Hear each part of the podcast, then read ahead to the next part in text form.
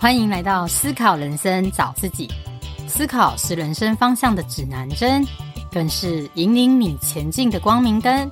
让我们一起思考，来找到自己吧。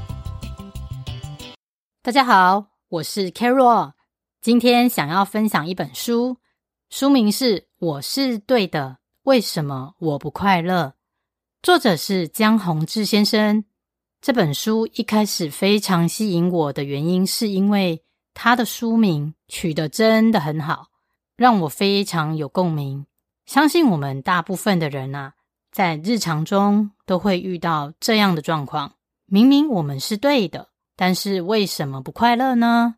这本书就是要告诉我们，对错不是最重要的，如何看待对错，才会让我们自己的情绪不受影响。也才能享受平静的美好。例如，你非常讨厌你的同事，在你的观点觉得他针锋相对，但也许这个讨厌的同事啊，在他家人的眼中却是一位好父亲、好儿子、好老公呢。但你一定会想，要转念哪有这么容易啊，对吧？所以有时候就是想争个输赢，而让自己偏执了。我在这边举一个我自己的例子哦。我曾经在一家外商公司任职，才刚去工作大概三个月。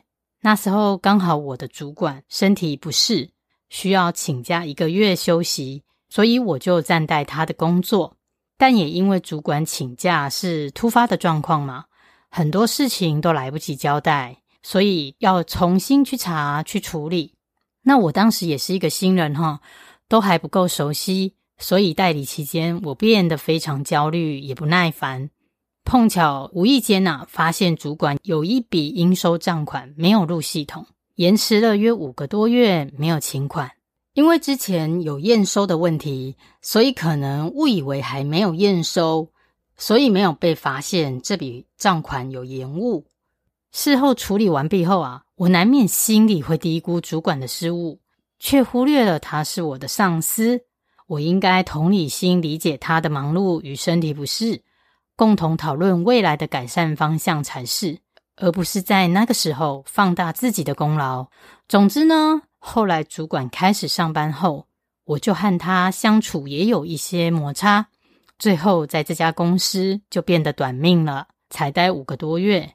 当然，这件事也许不是让我离开这家公司的主因，只是以这个例子要告诉大家。很多时候啊，就算我们是对的，也必须在对错之间找到平衡与继续下去的理由。我现在回想起来呢，当时真的是欠思考啊，这是我在职场上最笨的一次失误。那书中还有一个令我印象非常深刻的小故事，就是有一年作者和家人去捷克旅游，当时他穿了一双平时较少穿的靴子去旅行。那因为呢，走路的行程有点多，他一直觉得右脚不舒服。结果他的太太就跟他说：“一定是坐长途车的关系啦，造成脚胀。”因为他以前就是这样的。但是隔了一天，作者换了一双旧的袜子，反而脚就不痛咯。这时候他才恍然大悟，原来是他昨天穿的新袜子较小，太紧了。所以是新袜子造成脚的不适，所以是新袜子不合脚的关系造成脚的疼痛。他马上告诉老婆，但是他的老婆仍然坚持的说，是因为坐长途车的关系而脚胀的啦，因为他以前也是这样。这故事告诉了我们，大部分的人都很常用自己的经验来解释别人的问题，都会说，我以前也是这样的啊。虽然对方的经验没有错，但是不见得适合用在每一个人的状况。聪明的作者这时候不会雄辩，因为他不想打坏了旅游的兴致，反而跳脱输赢就能看见幸福。这也是书中提到关公念恩的道理。观是观察的观，功劳的功，纪念的念，恩典的恩。这个四个字啊，关公念恩，在各种人际关系下，不论夫妻关系、亲子关系等等，在什么状况下都是要看到好的一面，并且时常心存感恩，这也就是开启幸福的秘诀哦。就如同基督徒餐前祷告的概念一样，要感恩每一件事情，就会为我们带来幸福。相反的四个字“观过念怨”，观察的观，过错的过，纪念的念，抱怨的怨，也就是眼里只看到别人的过错，时常抱怨，当然就会感受到不幸福。所以只看到别人缺失，别人不一定受害。反倒是自己先受害了。我们要学习的不是去争对错，而是学会用智慧去看待事情。就如同法国作家马塞尔说：“真正的发现之旅，不在于寻找新大陆，而是以新的眼光去看待事物。”然而，我们时常都要追求好运，但有没有想过，可能就是我们的嘴巴造成我们的坏运哦？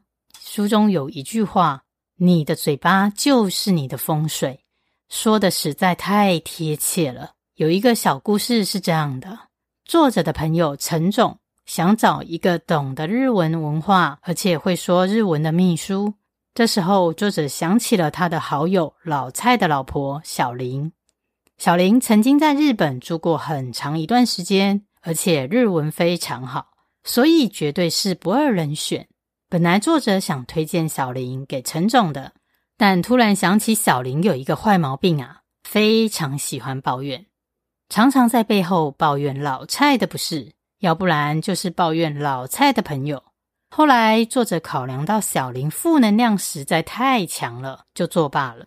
原本只是拉线就可以让小林找到一份好工作，却因为他不自觉的抱怨而失去了好机会，却还不自知啊。所以管好嘴巴真的很重要哦，也就是呼应了这一句金句：你的嘴巴就是你的风水。另外，书中也有引用心理学阿德勒的一句话：你的现在决定你的过去。一开始觉得这句话是不是说反了？我的观念是觉得你的过去决定你的现在才对啊，怎么会是现在决定过去呢？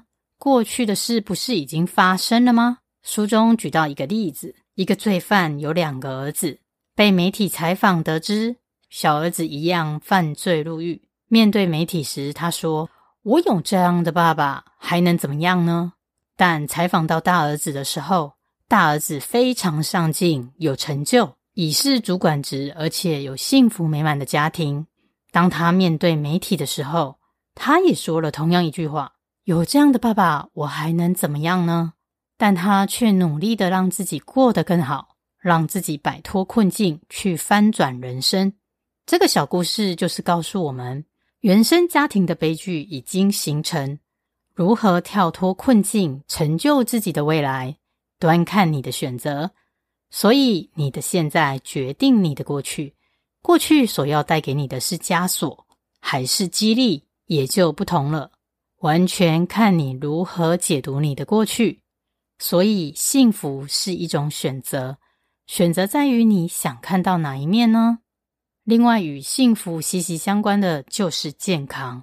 常常我们遇到不如意的事，就会问：为什么是我？为什么会发生在我身上呢？在这里强调的是，如果你的身心灵不健康，一定都跟我们自己有关哦。我们需要为我们自己的过去负起责任。不健康只是现在的果，而过去可能因为我们熬夜、暴饮暴食、易怒等不好的生活习惯而引起疼痛或疲乏。根本的原因就是我们忽略了因，而造成了身心灵不健康的这个果。在这边强调的就是因果关系。然而，我们不能回到过去去改变起点，但是我们可以从此地开始改变终点。最后要再回扣到我们刚刚前面所提的“关公念恩”这四个字，也就是幸福的密码。就连作者学过投资理财，最终他也体会到，理财最终的策略就是心灵教育。只有心灵富有以及健康的身体，才能带来财富。许多科学研究也证实，心存感恩的人最幸福，千万不要把一切视为理所当然。就如同美国脱口秀节目主持人欧普拉曾经说过：“不管生活中发生什么事，专注自己拥有的，一定会拥有更多。如果你专注于你没有的，你永远永远都不可能满足。只要时时感恩所拥有的一切，幸福感一定会提升。那么，从现在开始，我们每天练习感恩三件事。看到哪些美好的人事物都记录下来，透过不断的练习，我们自己的能量也能提升哦。那最后整理三个重点以及我喜欢的金句。第一点，凡事都有好的一面，知足、惜福、感恩、关公念恩就是幸福的密码。第二点，幸福是一种选择，输赢不是最重要，重要的是你如何看待对错。而让自己处在舒心的境界。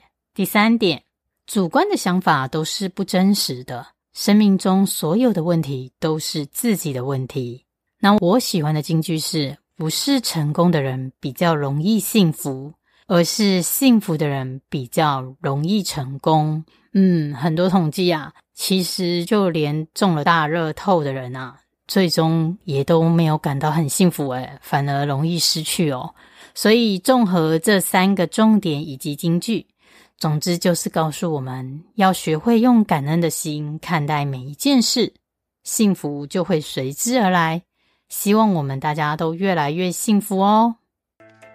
我的节目会固定在每周四上架。若您喜欢我的节目，欢迎追踪我的粉专“思考人生找自己”，这里会提供一些文字稿以及金句与您分享。也欢迎加入我的 LINE 社群，一起连结，互相交流。也恳请支持，欢迎到 Apple Podcast 或 iTunes 给予五星评分或留言。您宝贵的意见将是我持续创作的动力。非常非常感谢您的收听，我们下周见哦。